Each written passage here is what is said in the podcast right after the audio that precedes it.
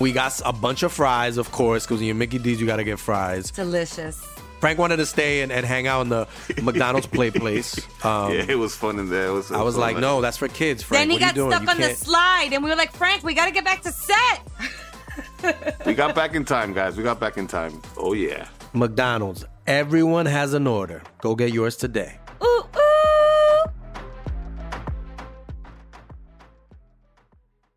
Estás escuchando Leyendas Legendarias, parte de Sonoro y All Things Comedy Network, y es porque es miércoles. Si fuera lunes, estarías escuchando el Dolop, también Oh, yes. parte de Sonoro y All Things Comedy Network.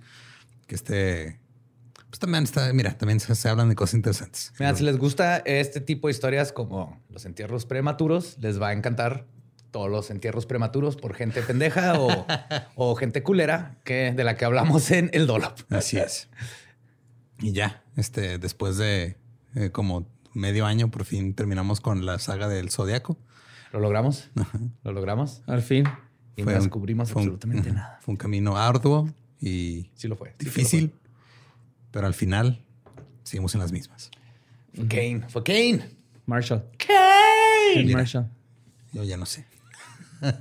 Bueno, vámonos con algo un poquito más perturbante. Perturbador. Wow, perturbador. Los dejamos con el episodio 126 de Leyendas Legendarias.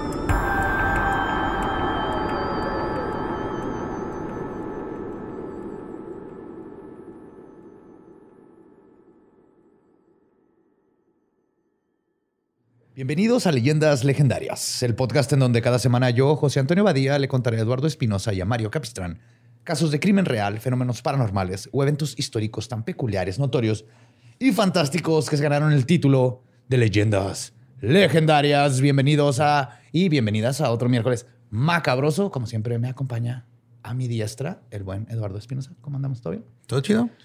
Ya, ha, ha llovido bastante y eso ha ayudado. Sí. Creo que el calor nos tenía mal. Y a mi siniestra, el buen Borre, Mario Capistrán. ¿Estás listo? ¿Estás ¿Qué onda, listo? ¿Cómo Joe? estás Sí. tú? Muy bien, gusta gracias. tu camisa. Lolo, gracias. Me el Kenny.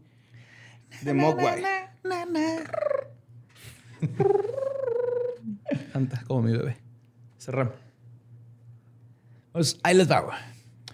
El pionero del goth, Edgar Allan Poe, dijo, y cito, puede afirmarse sin vacilar que ningún suceso se presta tanto a llevar al colmo de la angustia física y mental como el enterramiento antes de la muerte. La insoportable opresión de los pulmones, las emanaciones sofocantes de la tierra húmeda, la mortaja que se adhiere, el rígido abrazo de la estrecha morada, la oscuridad de la noche absoluta, el silencio como un mar que abruma, la invisible pero palpable presencia del gusano vencedor. Estas cosas, junto con los deseos del aire y de la hierba que crecen arriba, con el recuerdo de los queridos amigos que volarían a salvarnos si se enteraran de nuestro destino, y de la conciencia de que nunca podrán saberlo, de que nuestra suerte irremediable es la de los muertos de verdad. Estas condiciones, digo, llevan al, cora- al corazón a un palpitante a un grado de espantoso e insoportable horror ante el cual la imaginación más audaz retrocede. No conocemos nada tan angustioso en la tierra. No podemos imaginar nada tan horrible en los dominios del más profundo infierno. Hoy les voy a hablar de los entierros prematuros. Oh, los de la Oh. campanita.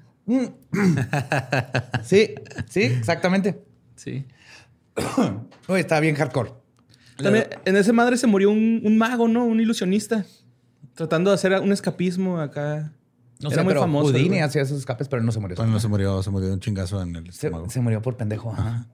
Dejó que le dieran Por unos jugarle al verga. Ajá. Y le desmadraron, ajá, no sé si la- el vaso o algo. Uy. Sí, fue de no, yo aguanto y no aguanto. No. Pobrecito. Pero fue el último, el último acto de escapismo que hizo, se escapó de este plano existencial. Wow. Pero él le fue bien, güey, porque te vamos a ver que es de lo más culero que te puede pasar en la vida, güey. Oye, la película de Ryan Reynolds, la que está enterrado vivo, Ajá. Está bien, frus- o sea, está bien vergas, pero está bien desesperante. Eso le pasó a un güey de, de veras, güey. Nomás que se murió. O sea, lo secuestraron y lo metieron en un ataúd y le dieron el celular y todo. Y ya cuando lo encontraron, estaba muerto porque le pusieron un tubo de oxígeno, pero se madrió. Ok. No. Y agarraron a los güeyes, pero y les dieron este. Los acusaron de asesinato porque le- les dijeron: Ustedes metieron al güey ahí y ustedes pusieron mal la bomba del oxígeno. Y como falló, son, o sea, de ases- porque no era de segundo grado, a pesar de que no lo mataron técnicamente. Pero eso le pasó a un güey. Fuck. Desde adentro del ataúd estuvo hablando a la esposa. y ¿Y estaba igual de guapo que Ryan Reynolds? Probablemente no. Na- ¿Quién está igual de guapo que Ryan Reynolds? Buen punto. Ryan Reynolds. Ryan Reynolds.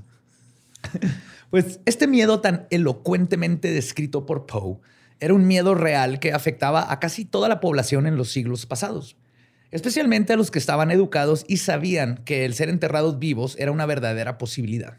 Porque antes, pues, si no tenías lana, te enterraban y nunca te enterabas. Pero ya cuando empiezan a salir historias y todo eso, la gente educada empezó a darse No, es cuenta. que yo tengo un primo que lo enterraron. El nomás estaba dormido, estaba bien pedo. Estaba un primo ahí en su ataúd. Y llegó el Chapo y pagó la cuenta. Todos los ataúdes.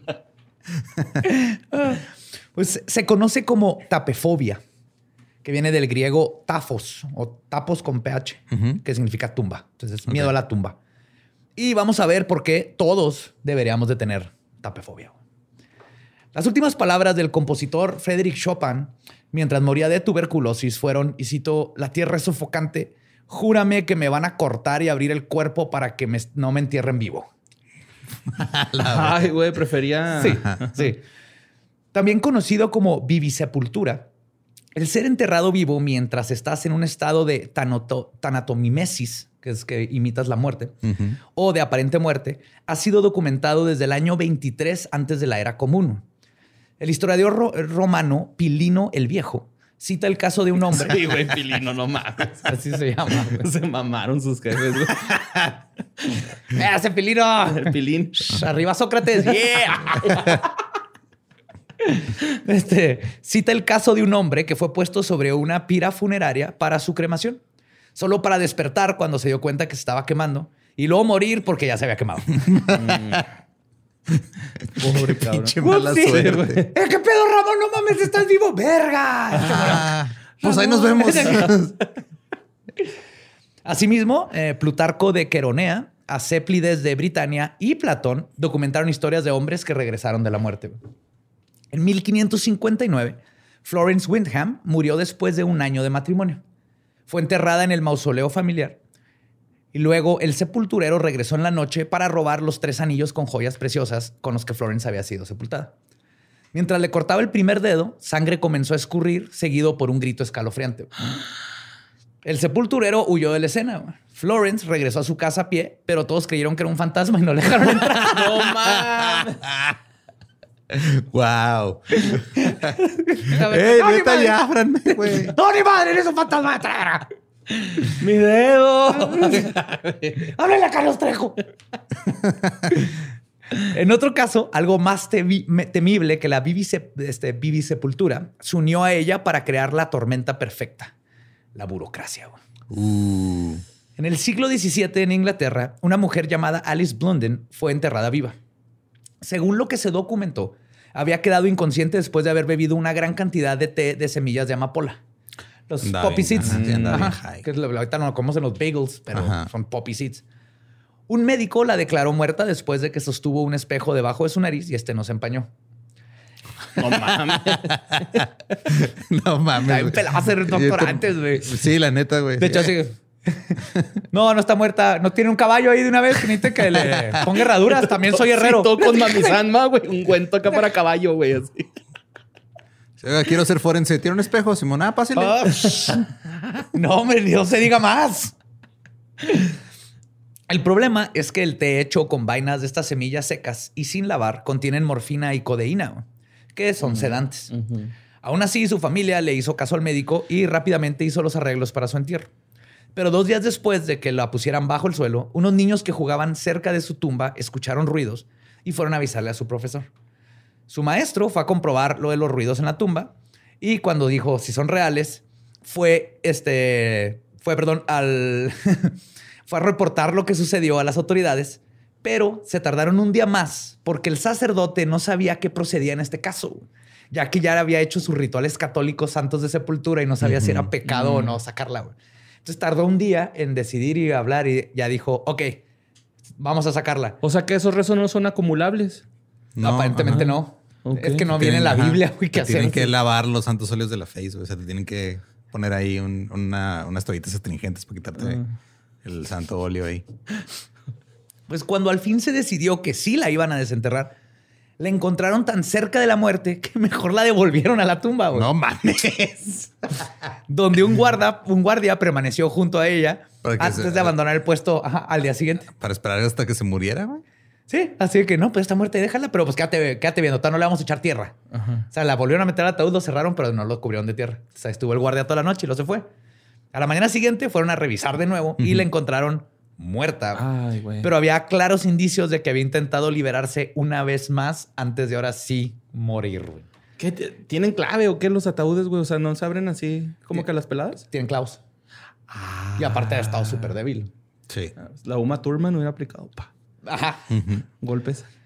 Pues cuando el primer presidente de los Estados Unidos, George Washington, murió en 1799, sus últimas palabras para su secretario Tobias Lear fueron, y cito, solo me voy, asegúrate de que entierren mi cuerpo este, y no se ha puesto en la bóveda hasta después de tres días. ¿Me entendiste? Es que toda la, toda la muerte de Washington estuvo de la verga, güey. Luego te lo platico. No, yes. Eso fue suena a un Washington? caso para todo. Sí. Sí, creo que sí fue la de Washington. la que Escuchen el dolor. Sí, sí. Y este miedo por ser enterrado vivo tomó su auge justamente en el siglo XVIII. Antes de esto era algo que sucedía, como el cólera o la mala cosecha. Pero Qué culero que ya se vuelva. O sea, estaba normalizado que te entierren vivo, güey. Sí, güey, es de la vez pinche siglo XVIII, güey. Es así de. Güey, tuve 16 hijos, nomás sobrevivió uno. Ajá. Ay, güey, qué pinche privilegiada eres, te sobrevivió uno de 18. A lo mejor sobrevivieron cinco, pero no se dieron cuenta porque los enterraron vivos, güey. Es que sí, güey. Los hicieron cremita en chingo. Sí, o sea, no había forma de saber, güey. al El pinche espejito, güey. Te no espejito. acuérdate que no toda la gente tenía espejos, güey. Si no fuera por los españoles, aquí jamás sabríamos si debemos enterrar gente viva o no, güey. Cuando, cuando no tienen espejos, por una vela para ver si se movía la flama, güey. No seas mamón. Ajá. Sí, sí, esas eran las técnicas. Y se no salvas. Se chupaban el dedo, ¿no? Sentían frito. No, ahorita vamos a ver técnicas tan más vergas, güey. Güey, estoy esperando que digas que checaban a ver estaban calientitos, como que metiéndoles el dedo en oído, en la boca, en la nariz, en el ano. Ah, por ahí va. La neta, pensé en el ano. ves. Hubiera sido un excelente doctor del siglo XVIII, Borre. Sí. Sí. Tienes, ya tienes la mentalidad, güey. Pero con los avances en medicina, la prensa y la tecnología, más gente comenzó a enterarse de este posible escenario terrorífico y la idea de una vivisepultura encapsuló el consciente colectivo. Y la verdad, este miedo no es infundado. Según Rodney Davis en su libro The Lazarus Syndrome, Burial, Alive and Other Horrors of the Undead, el síndrome de Lázaro, ser enterrado vivo y otros este, terrores del desmuerto. El porcentaje de, entierre- de entierros prematuros se estima que sucede entre uno de cada mil o hasta 1 o 2% de todos los entierros. Es un chingo. Es un chingo, güey. es un chingo, güey. Y estos porcentajes suben a 4% en casos de epidemias o guerras. Mm. En 1892, el cementerio del fuerte Randall fue abandonado y los cuerpos fueron, está en Estados Unidos, fueron exhumados para ser cambiados de lugar. De 67 individuos que fueron removidos, se descubrió que justamente el 2% de ellos habían sido encontrados en lo que llamaban, y cito, suspensión animada. En otras cosas es que los enterraron vivos. Que es, es una forma bonita de decir, los encontramos con claras señales de que tallaron el... y los encuentran unos que se comen los dedos. Así le encuentran las manos, los puros huesos de la desesperación. O los hombros. Se- te muerdes todo, güey. Y de acuerdo a la autora de The Corpse, A History, Christine Quigley, durante los 1900, un caso de entierro prematuro era descubierto cada semana. No mames, güey. Cada semana, güey. Alguien... Y descubierto. Quiere, decir que alguien fue y por alguna razón volvió a acabar y dijeron, ah, verga. Híjole, Tomás. Sorry, güey. Es que también, ¿quién te manda pinche té de amapola otra vez? Estás viendo lo que le pasó a la vecina y estás de pendejo. Y seguramente por esto es que es justo en este siglo cuando el pánico sepulturero llegó a su crescendo y la gente decidió que no se iba a arriesgar. Así que los médicos y la sociedad, sociedad se dieron a la tarea de encontrar una solución a lo que se llegó a conocer como el error de Romeo. Yo tengo una solución. Cerciórense de que están muertos antes de enterrarlos. Ese es su maldito pinche trabajo. Para allá vamos. creo que ¿Por qué le encargan la responsabilidad al presuntamente muerto, güey? Ya sé, güey. Le así decían, oh, error de Romeo. No, pendejo. Enterraste a mi abuela viva. ¿Cuál error de Romeo? Ya es por Julieta, eh, Romeo y Julieta.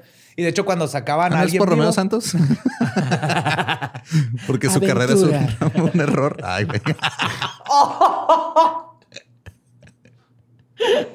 Y cuando sacaban a alguien vivo, este, era como la, la fantasma esta, se le hacían el, el fenómeno Julieta, Ok. de que se despertó.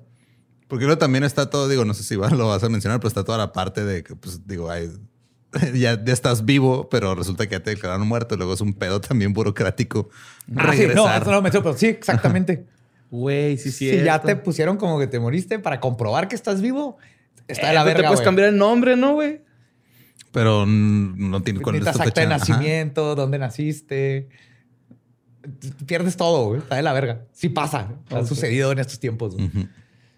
Ahora bien, uno pensaría que saber si alguien estaba muerto este, es algo sencillo, o en esos tiempos tal vez no sería algo tan sencillo.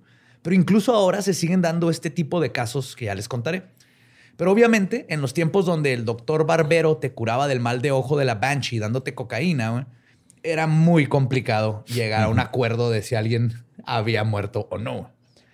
El comerciante inglés. está muerto se quedó trabado por la medicina. No, que te pasaste de sanguijuelas en los ojos. Pero ya no tiene tuberculosis. El comerciante inglés y reformador social William Tebb y su colega Edward Volum recopilaron 219 casos de escapes estrechos de a un entierro prematuro. 149 casos de entierro prematuro real, 10 casos en los que los cuerpos fueron diseccionados antes de la muerte por error. Ya le estaban abriendo y... Y dos casos en los que se inició el embalsamamiento de una persona mientras todavía estaba viva. Güey, no. Están desangrando y metiéndole los químicos y de repente, ¡güey! Nomás estoy crudo, pendejo. Más te vale que eso sea suero. no mames, güey. Y tampoco ayudaba el sinfín de enfermedades infecciosas que proliferaban en esos tiempos. ¿En esos tiempos? Bueno. El miedo a esto contribuyó en gran manera al entierro prematuro. En la década de 1850, una joven murió de difteria mientras visitaba la isla de Edistro en Carolina del Sur. Debido a que se temía que la enfermedad se propagara, fue enterrada apresuradamente en el mausoleo de la familia local. La próxima vez que se abrió la tumba fue alrededor de 10 años después, que es una década, para internar a uno de los hijos de la familia que había muerto durante la guerra civil. El esqueleto de la niña fue encontrado fuera de su ataúd en el piso, sentada detrás de la puerta. güey. Ay, la güey. verga, No mames. Seas mamón, güey. Que te dé un torzón, güey. Pues es que, ¿qué más puedes hacer? O sea, de esas madres están, están selladas, básicamente es piedra, güey. Y no hay manera que te escuchen. Y más por el miedo a que roben y todo, tienen más este, Ajá. seguridades, piedra, puertas eh, anchas de hierro. Y si no hay alguien ahí como yo que le gusta andar en los cementerios, no, no vas a escuchar. Ya me cuenta que es mi función. güey. La gente que le Entonces, gusta andar así, en o sea, ahorita más bien si vas a un cementerio de noche, no es tanto, o sea, es- te va a dar más miedo que un pinche güey que está enterrado vivo te hable, a que te Yes. hable un pinche fantasma. Definitivamente, güey. No sé cuántos de esos videos digo, mira lo que escuchamos, era un güey enterrado vivo. güey. no, seas no,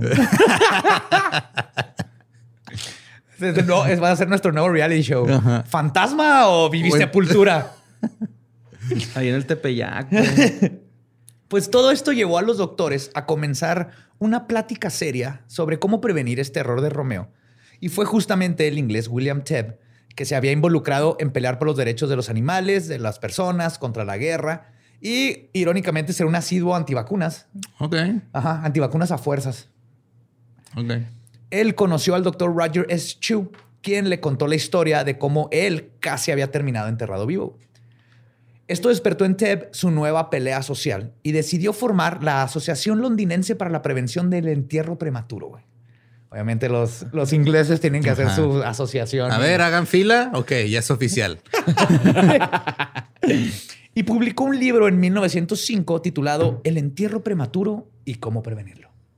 Uno, no, no te mueras. Dos, no parezcas que estás muerto. O sea, aquí al fin se recopiló información de forma seria para identificar y evitar la vivisepultura. En el libro se explica primero varias situaciones en las que una persona puede ser confundida con estar muerta. Por ejemplo, estar en trance, un estado catatónico, catalepsia o invernación humana. Muchos de estos términos ya no se usan porque No, tienen sentido, pero básicamente es gente que está en un coma. o- Ajá. Junto con esto, se presentan varios casos de estudio en humanos y animales que comprobaron estas ideas. Entonces, sí hicieron bien su trabajo científico. Y decían, sí, más que nada fomentaron de que esto pasa. Hay que estar conscientes como médicos que una persona puede parecer que está muerta y no. El libro también exploró ideas bastante pioneras para su tiempo, como shocks eléctricos y respiración este, artificial. Órale. Ajá. A tratar de revivirlos, revivirlos diagonal, que se levantara si es que estaba haciéndose el güey. Ajá, Simón. Pero al final los autores admiten que su trabajo, a final de cuentas, podría no ser tan efectivo, ya que el, este, el- al final un individuo es quien decide si alguien más está muerto o no. Y dijeron, y cito, un muerto siempre será un muerto para los que carecen de imaginación. Y tristemente, la apariencia de la muerte, por lo general, se toma como la realidad. Lo que está diciendo es que por más que eduquemos, siempre a final de cuentas es un doctor el que decide. Y si es para ese güey, es- alguien está muerto, pues va a decir que está muerto y se chingó. Sí, es cierto, güey. Un- Es un cabrón el que decide, güey. Ajá. Pues que todo, esa es la historia humana, güey. O sea, todo se reduce a lo que un güey dijo. Sí, Sí. pues la pinche burocracia, ¿va? Yo por eso amo el Skype Burial del- de los nativos. Te enredan así en una cobijita de búfalo y te dejan arriba a que te coman los pájaros. Entonces, si te levantas con un cuervo comiéndote el ojo, pues te vas a estar vivo. Pues sí. No te entierran. Te vas a ver bien vergas con un parche en el ojo. Sí, que te lo comió un cuervo. güey. Ajá, sí, güey. Ahora, pues, ay, ¿qué sacó? ¿Perdí mi ojo? Mames, Ah, ya que escuchamos, muerto, sí, güey. Ya sabemos que te habían declarado muerto. Llegó un cuervo, te mordió el ojo. Y ya te he platicado que es la magia acá. Estos pantalones están hechos con la piel de búfalo en la que me enredaron cuando que estaba muerto. Aún así, su libro fue tomado en serio por varios colegas e institutos médicos y la forma en la que se trataba a los muertos cambió para siempre. En Nueva York, por ejemplo, se presentó un proyecto de ley dise- diseñado para prevenir el entierro prematuro ante la legislatura del estado de Nueva York. El patrocinador del proyecto de ley dijo que, y cito, excluiría todo peligro de enterrar a una persona viva. Tenemos varios casos autenticados de esto. Y este acto legislativo hizo ilegal enterrar, incinerar o deshacerse de un cuerpo hasta que no hubieran transcurrido por lo menos 12 horas desde el momento de su muerte especificada por un médico. Ok. Entonces empezó ahí. Ya tiene un poco más de sentido eso. Ajá. Y en otras palabras, porque esto siguió por el mundo, Porque es que está curioso ese pedo, o sea, de que hay personas que, pues, dices, apenas dijeron, ah, está muerto y en chingada, o sea, a las dos horas ya lo estaban enterrando, güey. es lo que leí de otro doctor en unos libros que estaba leyendo. Dice, es que para los seres humanos ahorita la muerte es inmediata. O sea, nosotros cuando dicen alguien se murió, ya se murió y lo que sigue es enterrarlo y ya nunca pensamos que el- es un proceso y nunca sabemos qué va a pasar durante el proceso, pero que ahorita la sociedad es de así lo asociamos. Ya se murió, ya no hay nada que hacer. Fuga. Tal vez por eso en algunos lugares hacen el velorio así como de 24 horas, ¿no? Que están ahí realmente en el... Más o menos ahorita vamos a ver algo parecido. Justo. Ah. Pues en otras palabras, se decidió que la mejor manera y la más simple de asegurarse de que alguien estuviera muerto era esperar a que se comenzara a pudrir. Ok. básicamente. Y es así que nacieron los mortuorios, ahora mejor conocidos como la morgue. Entonces la morgue se inventó para prevenir el, el entierro prematuro. Estos lugares estaban diseñados para que, y cito, el cadáver pueda ser dejado a que comience la putrefacción dentro de un aislamiento higiénico para que pueda ser observado hasta el último momento. Esta idea, de hecho, fue propuesta por el médico francés François Thierry en 1785 Es el nombre más francés que, he escuchado en mi vida. Güey. Parece que me lo inventé, güey. Sí, ¿Cómo se François llamaba? ¿Cómo se Baguette. llama? François François. Guiñac, ¿no? que- Perrier. Eh, y Francia tenía su, su morgue a, este, a finales del siglo, de ese siglo de los mil- 1785.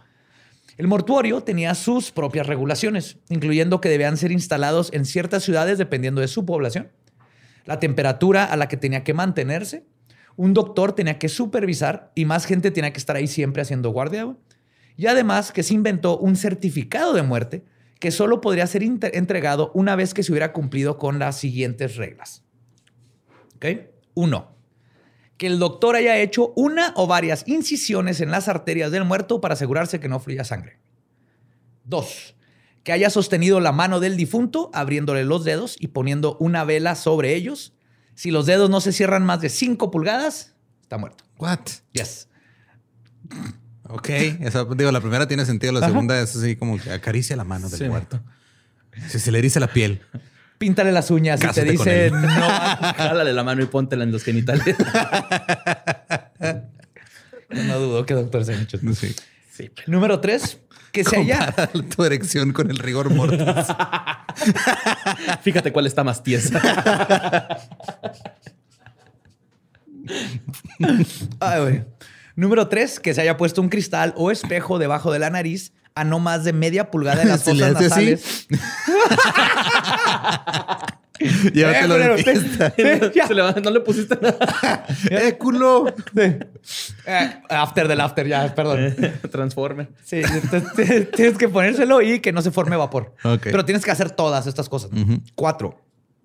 Que en por lo menos dos ocasiones se le haya aplicado a la piel del difunto un hierro al rojo vivo, por lo menos por 10 segundos, y que no se hayan formado ampollas o haya tenido una reacción.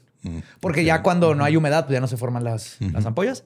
Y cinco, que haya revisado los ojos del difunto y si sus ojos están cubiertos por mucosidad, dead. Ok. Sí, ya cuando se ponen así nublosos, nublados. Entonces, hasta que no pusieran todas estas condiciones, entonces sí. Y una vez que hayan pasado, después de revisar todo esto, se tenían que esperar a que pasaran 72 horas. Y ya hechas estas pruebas, entonces el difunto está muerto. Y se podía entregar el certificado de defunción que debía ser gratuito. Y lo tenía que firmar un doctor y un- uno de los que trabaja ahí en la morgue. ajá. Pero irónicamente, estas pruebas y el certificado eran excluidos cuando las personas habían muerto de viruela, cólera asiática, difteria, fiebre escarlata, lesiones personales o si la putrefacción es aparente.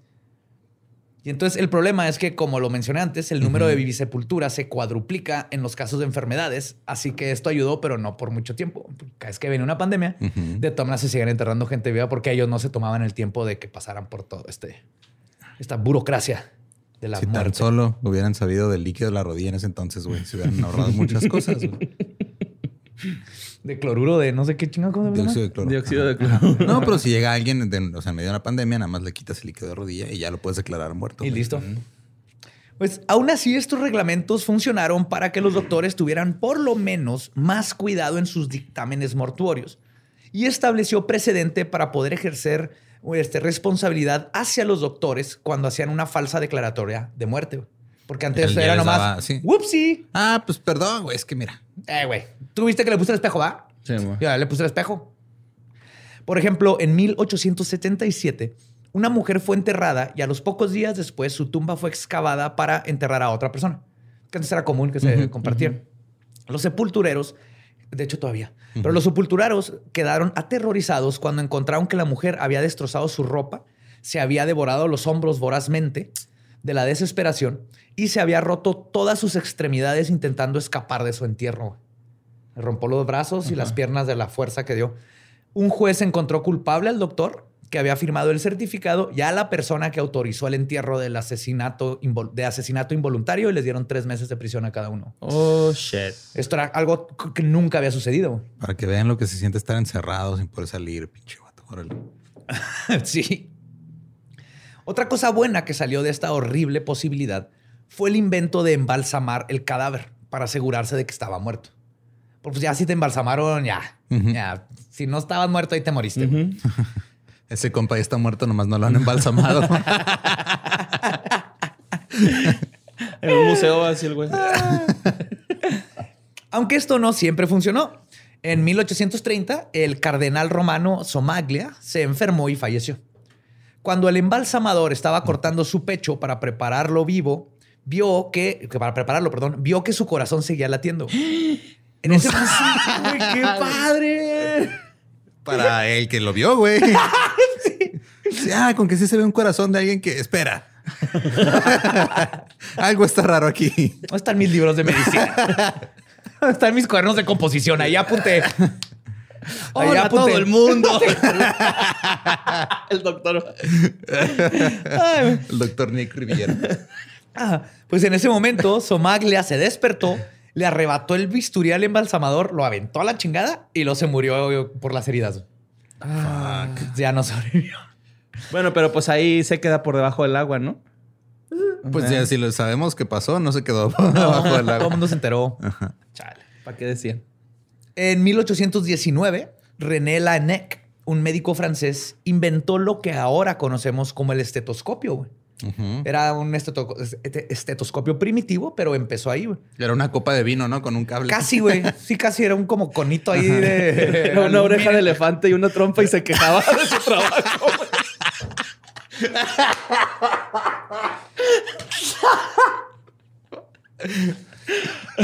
Ay, güey. Tenía forma así de labios, como teléfono ochentero. Ay, y este, eh, su función principal era justamente intentar escuchar signos de vida en un cadáver. Irónicamente, al parecer, esto creó más entierros prematuros que los que previno.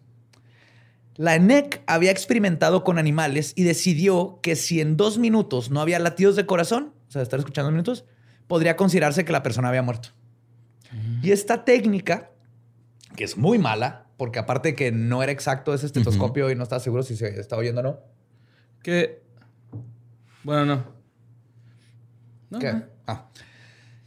Esta técnica, que le digo es muy mala, fue mejorada por el doctor Eugene Boschut en 1846, cuando dijo, esto es estúpido. Tienen que ser cinco minutos. Ah, claro. Ajá. Todo el mundo sabe que después de cinco minutos ya, Ya, ahora sí estás ahora muerto. sí estás muerto. Pero este descubrimiento que tienen que ser cinco minutos le ganó un premio por parte de la Academia para la Prevención de Entierros Prematuros. Ah, claro. Porque pues o- o les mama darse premios entre, Entre, ellos. Oh, sí, sí, sí. Esto causó animosidad y crítica por parte de sus colegas médi- médicos que sabían lo peligroso y falible que era diagnosticar una muerte con el estetoscopio. Y, y luego llegó un, dijo, un güey y dijo, no, o sea, hay que escucharlo ocho minutos. Y luego a ese güey le dieron un premio. Y así, por los siglos de los siglos. Más o menos, pero no con estetoscopio, güey.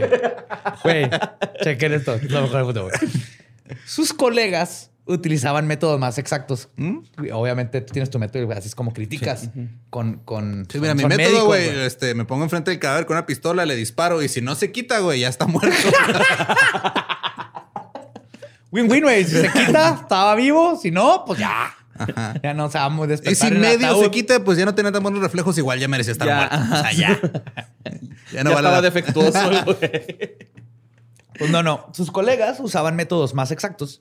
Uno de estos era enterrar una aguja bien larga que tenía una banderita mero arriba y enterraban la aguja hasta el corazón, Ujú. se la enterraban y luego se ponían a ver la banderita a ver si se movía por las palpitaciones fuck? del corazón, güey. En otras palabras, Te están apuñalaban a un güey en el corazón para ver si se movía una pinche banderita, güey. Bueno, pero delgadito, ¿no? La- Sí, era una aguja. Ah, ok. Ajá. De todas maneras, Bueno, pues una sobredosis es igual, ¿no? Así, y luego eran tiempos. de- Y luego una- acuate que son tiempos, no había antisépticos ni. No se lavaban las manos, güey. La quemaban así con la O sea, vela, ¿va? Y luego la el vato le acababa de cortar la barba a alguien, ponerle los zapatitos a un caballo y ahora venía a enterrarte una aguja en el corazón. Sí. Esos eran los médicos en ese tiempo, güey. Y pues, si el corazón sigue latiendo, se puede ver cómo se movía la banderita, güey. Pero otros preferían la técnica de pellizcar los pezones al muerto con una. unas pinzas. Cinco nombres de cigarros. A ver, que se, chichi se- blanco, chichi negro. se puso más tieso. con unas pinzas especiales. O sea, fabricaban los doctores sus pincitas especiales que para ¿De detectar. pezón? Con esas pinzas así eléctricas para hacer pruebas, güey. Para pasar Yo corriente. creo que eso causó más. Yo me quedaba así de que "Ah, vamos a ir haciendo el muerto. Siente bien vergas, güey. Síguele, síguele, síguele. ¿Qué dijiste? que estoy muerto. ¿Qué dijiste el del Joe muerto? ¿Qué dijiste? Que, que le salió un tumor. Pinche vergota ahí, güey. Y los doctores más cabrones, güey, eran de la idea de que la mejor manera de detectar si alguien estaba muerto o no era introduciéndole sanguijuelas en el ano al muerto. güey. Ok. Que eso, ajá, o lo iba a despertar o lo iba a revivir porque la, sanguijuela cura todo. Pues en es esos que- tiempos. ajá. Sí son Agarra- buenas, ¿eh? Agarrada la hemorroide, vaga. Por ejemplo, ahorita...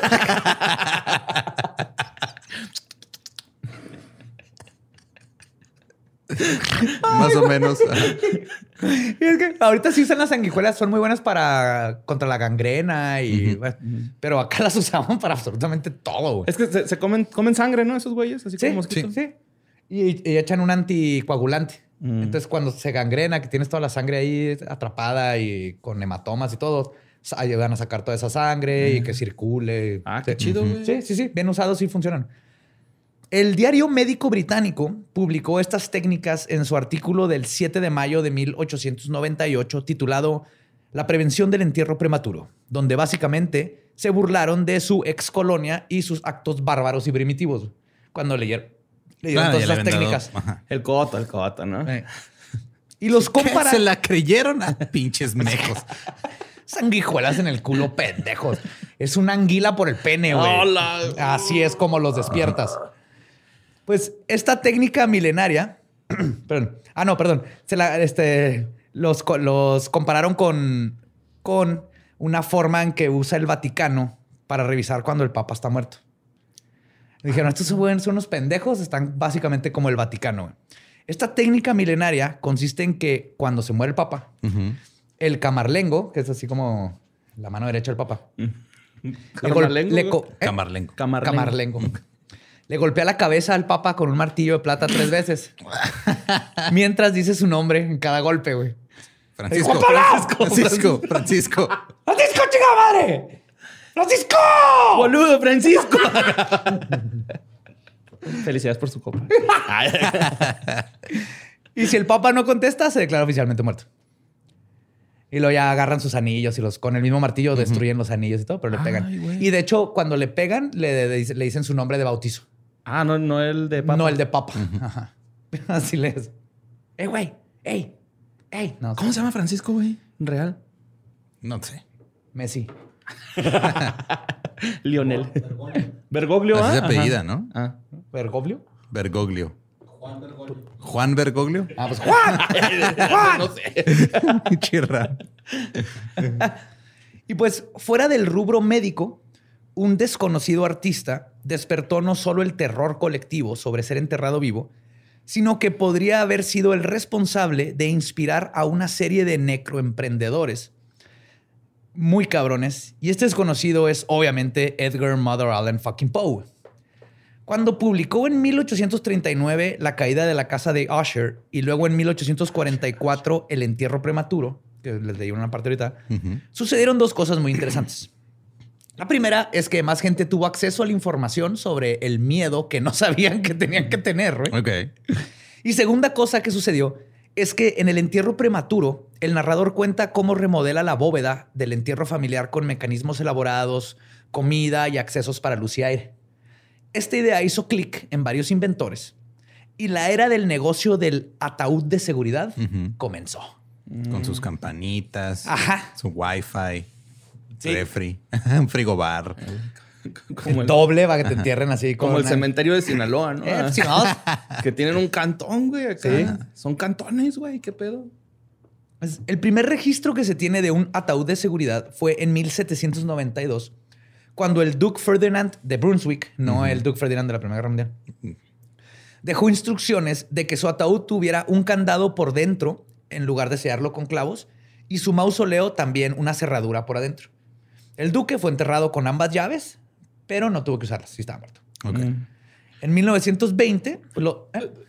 Ahí no está como medio cabrón, güey, porque pues, bueno, si, si no es en mausoleo, si es. eh, sí, él porque estaba en mausoleo, entonces está su Ah, tumba ok, ahí. pero- Entonces nomás tenía que abrir, pum, La misma, el mismo peso de la tierra no te dejaría, ¿no? El- Ajá, si fuera ese entierro. Es otro problema en el entierro.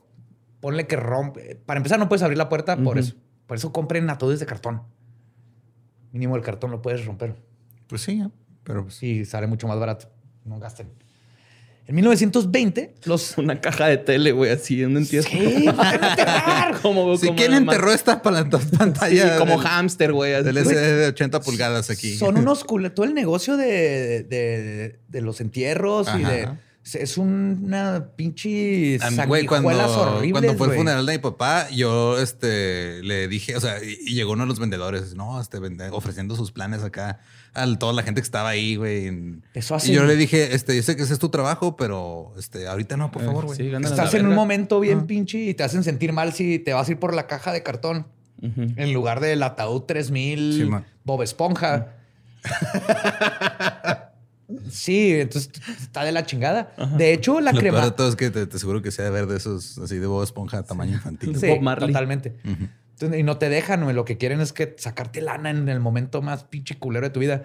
Y de hecho, la cremación era ilegal para la, era pecado, pues, para la iglesia Sí, man, católica. luego güey. lo cambiaron cuando y luego lo cambiaron cuando dieron cuenta, se dieron cuenta que estaban perdiendo lana, güey. En episodio de cremación del dolor, por cierto. Oh, ajá. Escuchen el dolor. Sí. Pues en 1920, los ahora conocidos como cámaras de muerte portátiles aparecieron en Alemania, güey. Wow. Ah, caray. Qué desafortunada Espérate, no. coincidencia. Había demanda, güey. Este era una pequeña cámara, güey, como un ataúd arriba del ataúd, güey. Ajá. Este, para que el cadáver lo, o sea, la construían arriba de la tumba, lo ponían y lo ponían en el cadáver. La cámara estaba equipada con una campana para señalizar si el, el muerto estaba vivo y una ventana de visualización que permitía al vigilante revisar para comprobar si habían señales de vida o que ya empezó la decomposición. Hace poquito mandaron algo al, al grupo, ¿no? De leyendas. De una, de una tumba, con sí, ventana. Hay, hay varias de esas, ajá. Es que era algo común. pedo. Sí, es por ese pedo. Ah, qué cabrón, güey. Pero estos estaban, o sea, esa tumba sí está hasta abajo y está, está la, la ventanita. Ajá. Pero alcanza a ver, este lo ponían, todavía estabas muerto arriba de la tierra.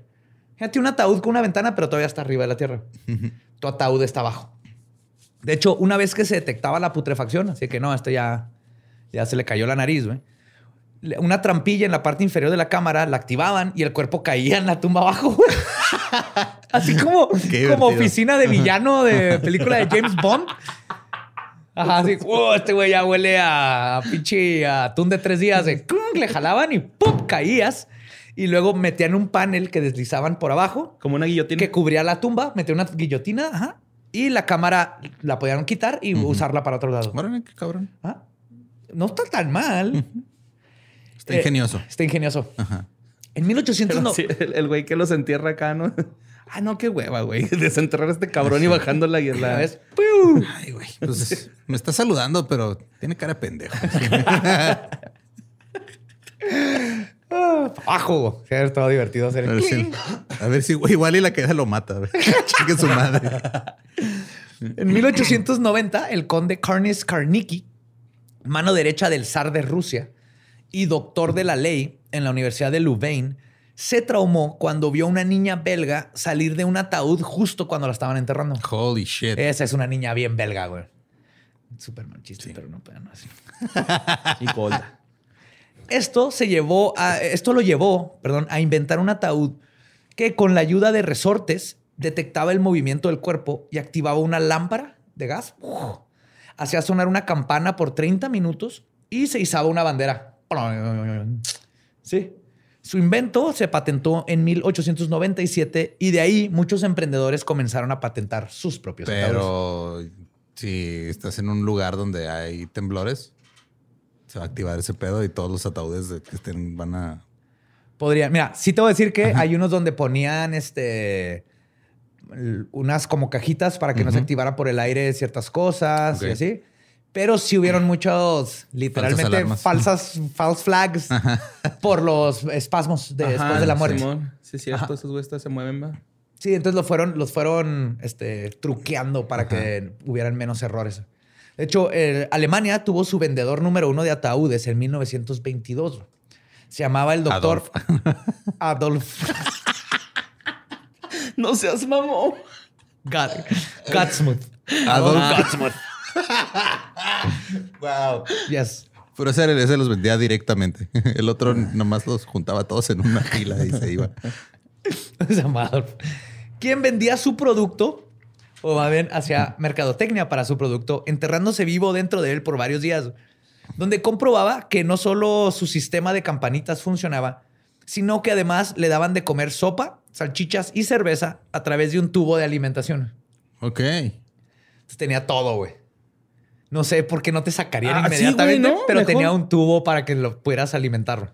Pues era para probar su punto nada más. O sea, era un güey, era un vendedor que tenía complejo de ilusionista, güey. Totalmente. Era David Blaine. Pero él fue de los primeros que sabe que puso lo de la campanita, güey, que era lo más sencillo, un hilito y lo pling, pling, pling. Que de hecho, no sé cuántos de ustedes lo hayan escuchado, pero yo creí que así iba, que el término Saved by the Bell era por esa campana. güey. Salvado por la campana era porque te habían enterrado vivo y te tocabas la campana. Yo pensé que venía el box. de hecho, Ah. viene del box del 1890, güey. Ok. Eh, Pero, y otro es Dead Ringer, de ring, de, de tocar la campana. También se decía que era por esos tiempos, pero no. Dead Ringer viene de las carreras de caballos. El- Un Dead Ringer era un caballo idéntico al otro que lo intercambiaban porque el otro estaba jodido o algo sin que nadie se diera cuenta para ganar carreras. Ok. Ajá. Motherfucker. Entonces, Dead Ringer tiene que ver más bien con que está idéntico.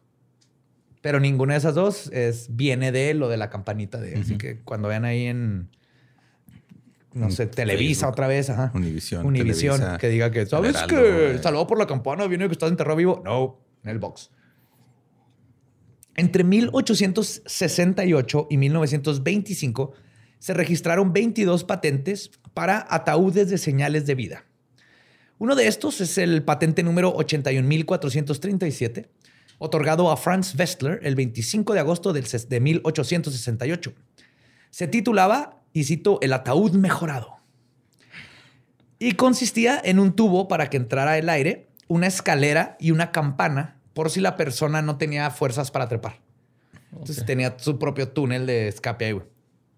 El 5 de diciembre de 1882, la patente 2068, do- do- 268.693 de John Critchbaum era un artefacto para indicar si hay vida en personas enterradas. Era más sencillo que el de Franz, consistiendo de una especie de periscopio. O sea, era como un túnel como de... Un tubo de submarino, submarino. hasta con los dos fierritos de al lado para agarrarlo, que tenía la doble función de dejar entrar aire, o sea, el mismo tubo dejaba entrar aire, y al mismo tiempo lo agarrabas con tus manitas y le dabas vuelta para que la gente supiera que estabas vivo. ¡Ey! Ah, ok. Yo Se creí que, empezaba a era, mover. Es que llegaba hasta fuera del ataúd. creí, que era de- creí que era al revés. O sea, creí, creí que era para que lo vieran desde afuera. No, no, no, no, no había ni para ver. Nomás Ok. era un tubo, pero que lo puedas mover. Los dos parecen jueguitos de McDonald's o Burger King, güey. Uno es tobogán y el otro es. Eh, Sí. Amá, aquí estoy, acá. Sí, los niños se hubieran. Yo me hubiera estado bien chingón, así que, ah, para meter ese ataúd y luego me trepo por acá. En 1885, Son los Charles. tragos de la escuela católica, güey. Eso es de Joe. En 1885, Charles Sealer y Frederick este, Bortinger patentaron uno de los ataúdes más high-tech. Este es el Apple de los ataúdes. ok. Si se detectaba movimiento dentro del ataúd, un abanico que funcionaba con un mecanismo de reloj era activado y empezaba a meter aire fresco a la tumba. Además, habían dos cables cerca de la mano del cuerpo. Al tocarlo se completaba el circuito y sonaba una alarma mientras que un tubo disparaba plumas de pájaros al aire, güey. Para decirte de qué sexo es el cadáver.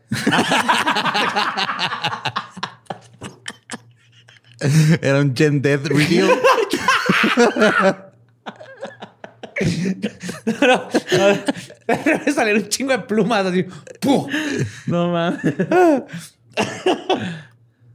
Y pues las plumas obviamente era para alertar a la gente de que el muerto pues, no estaba muerto. Incluso hay un registro del ataúd de seguridad más épico jamás hecho. El historiador Lloyd G. Stevenson escribió en su libro Bulletin of the History of Medicine, o el Boletín de la Historia de la Medicina, de un anuncio de los 1900 que decía, y cito, el mejor logro del ingenio fue un asiento eyectable que se activa con un gatillo que se adaptó al ataúd para propósitos superiores. Entonces le picabas y ¡pum! te disparaba, güey. Salías volando, güey. Pero te mataba el vergazo, ¿no? Tal vez. No sé, güey. No, no venían reviews. No, no me metí al Yelp de estos Es, güeyes a ver. como el coyote, güey, usando la catapulta, güey, que se estampa en la pared. Pero cambiaron hasta sentidos de que sale volando en el ataúd. ¿Qué, qué forma tan más épica de regresar a la vida? Por un momento. Como piloto. Otros ataúdes eran más sencillos, contando con una simple ventana por donde los familiares podían revisar que su pariente o amigo estuvieran bien muertos, que es justo lo, lo que estamos hablando ahorita. Pero ese era literal, o sea, estaba la ventana en el piso y el, el ataúd de Tama estaba ahí dos metros bajo tierra. Aún así, la mayoría de la gente que tenía dinero prefería técnicas más sencillas que un ataúd mecánico. Entre ellas estaba el ser embalsamado. Es lo que lo popula- popu- popularizó, que te embalsamaran. Era estoy seguro que estoy muerto. La cremación o la introducción de gas venenoso en la tumba. Entonces, Ah, te gacho. ponen en la tumba y lo, te echaban gas para que si por algo estás vivo, ahí te mueres en chinga. También lo vendió el doctor Adolfo, ese era otro pedo.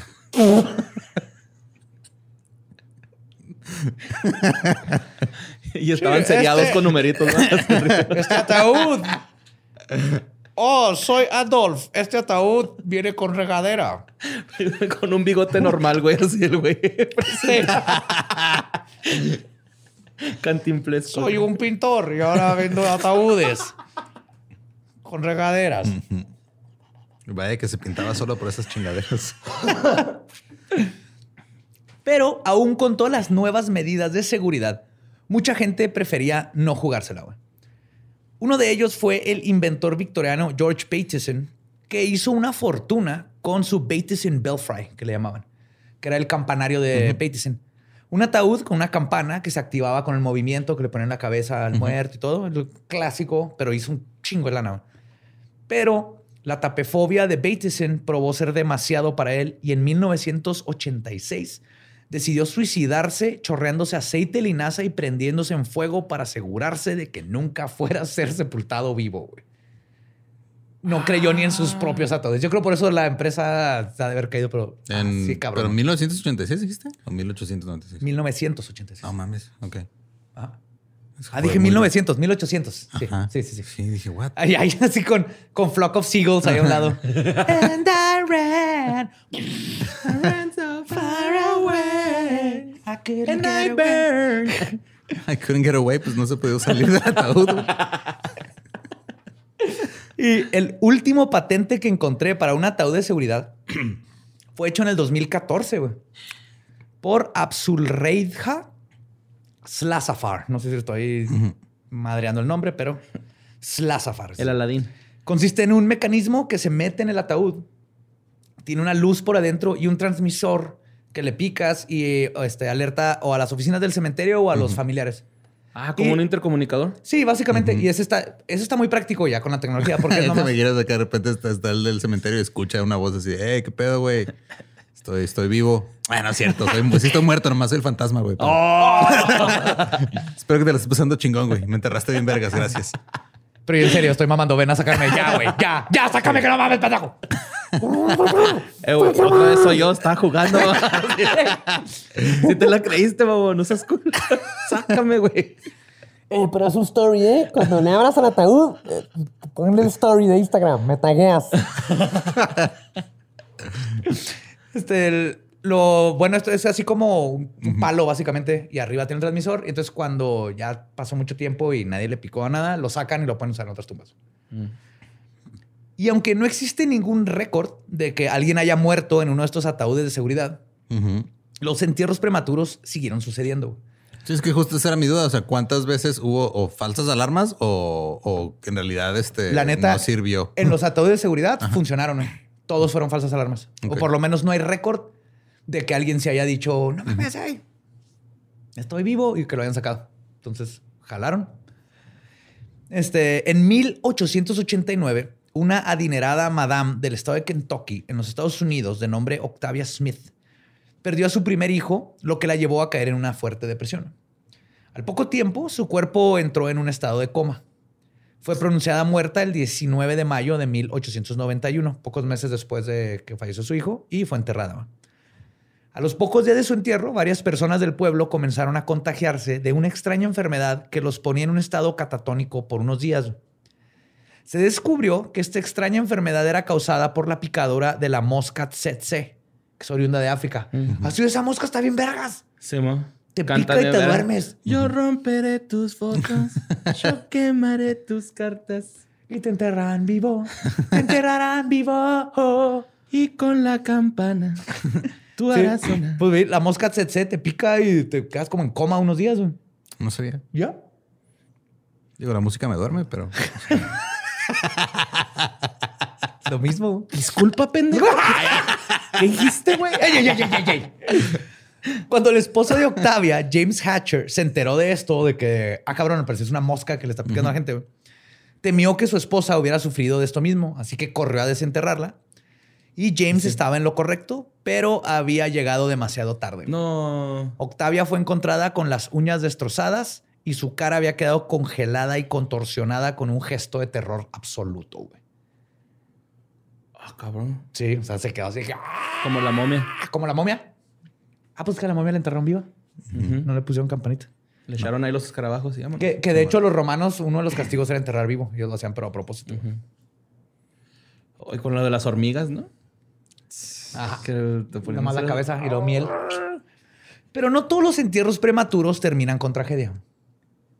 En 1915, Essie Dunbar, de 30 años y oriunda del estado de la Carolina del Sur, sufrió un ataque epiléptico y los doctores determinaron que había sido fatal. Fue enterrada al siguiente día, pero su hermana, que vivía en otro estado, Nada así, no, güey, o sea, dije que estuvo fatal porque estuvo culero, güey, no porque se haya muerto. nomás tuvo 100 likes, güey, su, su muerte, güey. Esto es fatal, güey. No mames. Fue enterrada al siguiente día, pero les digo, su hermana no alcanzó a llegar a tiempo al funeral y solo le tocó ver cómo terminaban de aventar los últimos palazos de tierra en la tumba. La hermana de Essie se quedó inquieta de que no pudo ver a su hermana una última vez y se sentía mal. Entonces ordenó que abrieran el ataúd. Cuando abrieron la tapa, Essie se levantó, le sonrió a todo mundo y vivió por 47 años más, güey. No mames. Qué chido, güey. ¿Qué ves cuando te están sacando? Estás así que, güey, ¿cómo va a salir? ¿Qué es lo primero que voy a decirle? Sí, mientras escuchas cómo Te escuchas cómo van escarbando, güey. Estás planeando tu pinche return, güey. Así va. güey. Ah, Ay, qué pedo. algo que más, algo, un David Bowie, empiezo con un chiste, güey, cuando hace mi opener, güey. Si no les ha pasado que los entierran vivos. ¿No les caga cuando el doctor no se da cuenta que estás muerto? Buenas noches, damas y caballeros. Yo me levantaría así. Yo era, soy vampiro. No, se caga, se caga. No, en esos tiempos eso te matan. De hecho, en 1889, por ahí, un este, médico turco eh, y dijo que la, se puso a investigar y su teoría, su hipótesis, era que muchos de los avistamientos en Transilvania, de hecho, era un médico en Transilvania, fue a Transilvania a investigar y él llegó a la deducción de que la mayoría de los casos de vampirismo eran entierros prematuros, pero algo completamente que nadie se imaginaba. Nadie sabía que esto pasaba. Pura tuberculosis. En mil. en Tuberculosis 1900. roots. En 1993, en Sudáfrica, Sifo Williams Mulchet, Mul- M-D-L-E-T-C-H-E, güey, no, de 24 años, sufrió un accidente automovilístico junto con su esposa. Fue declarado muerto y puesto en la morgue. Tres días después, sus gritos alertaron al personal y Sí, lo acuerdo, sí. rescataron. Cuando fue a ver a su esposa, ella lo rechazó por completo, güey. No, güey. Porque decía que no era su esposo, que era un zombie. Simón. Que luego revivió una bruja o Que algo, güey. honestamente es la mejor manera de salirte de un matrimonio en el que no estás feliz. no, no, tú te moriste. Eh, criatura sobrenatural, quítate. Yo me casé con un humano, no con un pinche zombie. Bye. Y lo mandó a la chingada, güey. Leonard. Y quizás uno de los casos más extraordinarios de alguien que logró escapar a la fría cárcel subterránea del ataúd es el de Angelo Hayes de Francia. Angelo. Angelo, en 1937. A sus 19 años chocó con, en su moto y su cuerpo se catapultó de cara contra una pared. Wow, faceplant. Sí, es un faceplant. De hecho, su- son princesa Diana antes de que fuera popular. ya se puede, ya pasó mucho tiempo. Pero no lo vi venir. no, güey. sí, ella tampoco lo vio venir. Nadie. Dos días. Bueno, nomás de- la reina lo vio venir.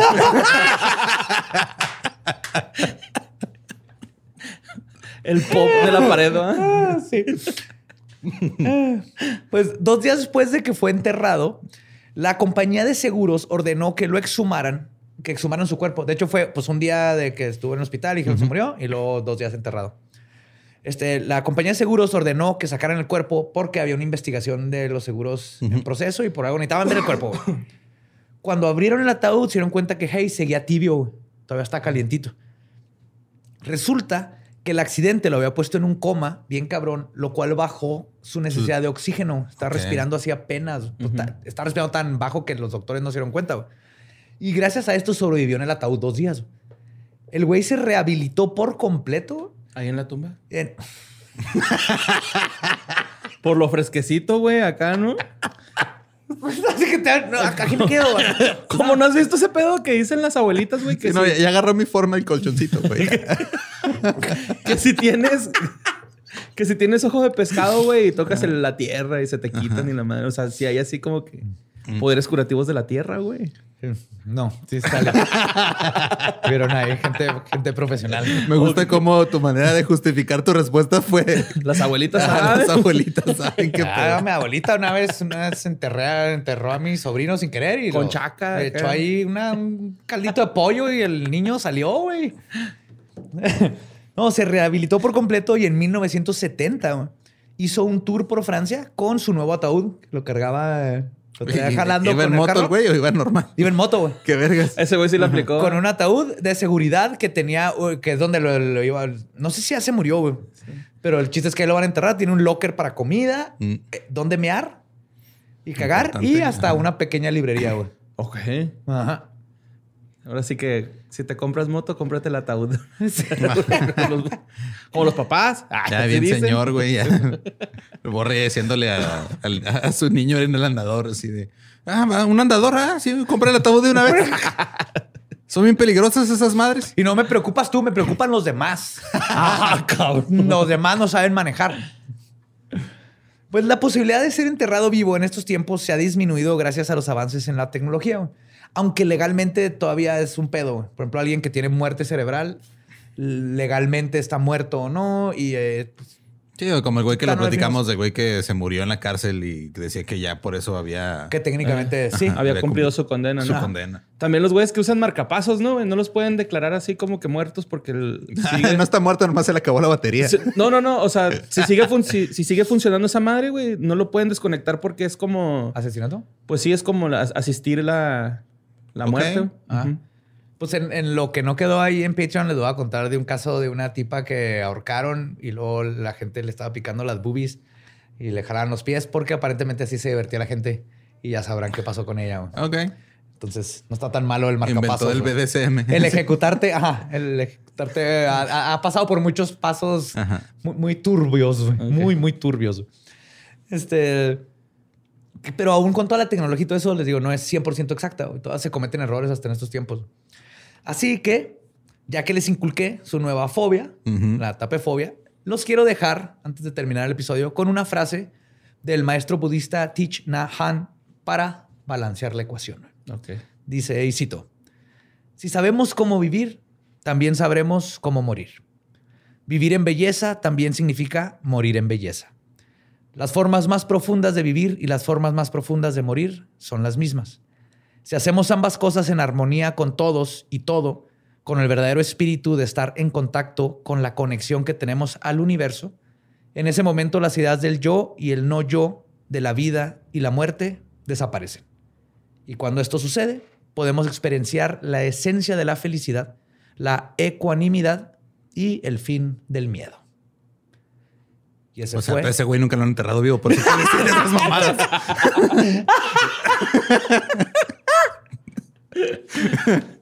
Sí, bien pelado. Yo también puedo decir, no, no, no me pasa nada, güey. Tú no te, tú no te Tú no te espantes. estreses, vas a estar tranquilo, tú vas a estar bien todo, güey, ¿no? Chingón. Si viviste bonito, te mueres bonito, güey. No, es que te. Sí, y esa es la historia de la humanidad que seguimos todavía batallando con eso de el entierro prematuro. Yo por eso insisto, yo quiero air burial.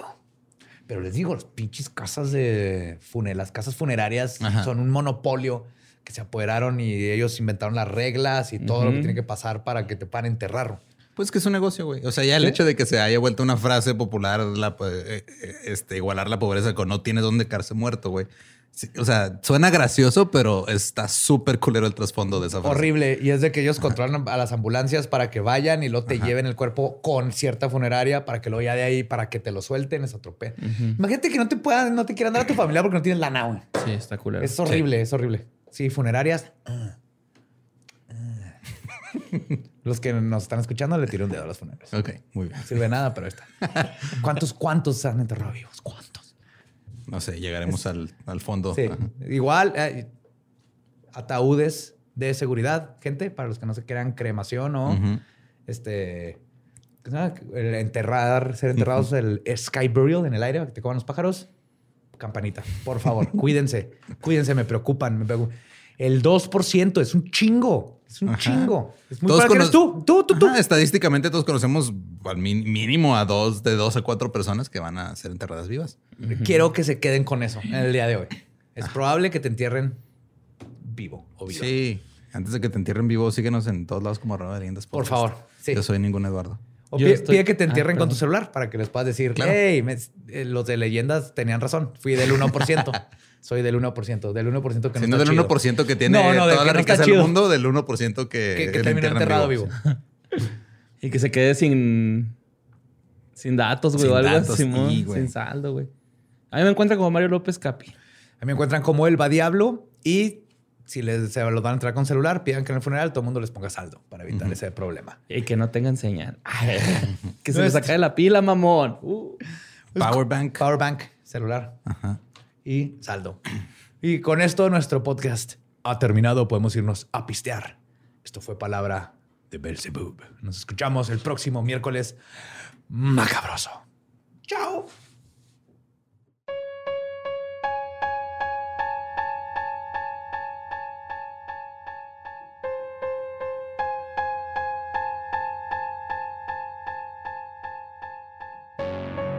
Eso fue entierros prematuros. Un tema que recuerdo mucho de chiquito porque mi papá se daba la tarea de explicarme con detalle bien lo que acaba de leer de Edgar Allan Poe. Entonces él fue el que me decía, o sea, él me regaló el libro y luego me decía, pero si, si te puedes imaginar lo culero que sería. No decía culero, ¿verdad? pero Ajá. estar encerrado y no poder salir o el del pozo y el péndulo. Ujú. Pero entonces siempre se quedó en mi cabeza la idea de holy shit. O lograr abrir y que te, te caiga, caiga la tierra, ¿no? Eso sí. Romper y Sí, empieza a caer tierra y luego quedarte a la mitad. No, en los ojos, güey, que te caiga tierra. Porque son que un promedio de dos metros de tierra. Más o menos, ¿no? Sí. Son seis pies, dos metros más o menos. Ahora no es cúbico, pero es, es un chingo de tierra. O sea, la pura Ujú. presión de la tierra está cabrón. O sea, lo que hizo The Bride está imposible. Ajá. Ajá. Pero sí, está raro. O sea, son de esas cosas que decías, ah, mira, o sea, la gente dice, no, es que deberíamos vivir en tiempos antiguos. ¿Para qué? Ajá. Sí, sí, definitivamente es algo con lo que podemos este, evitar. Y de todas maneras, pues ya saben, cremación.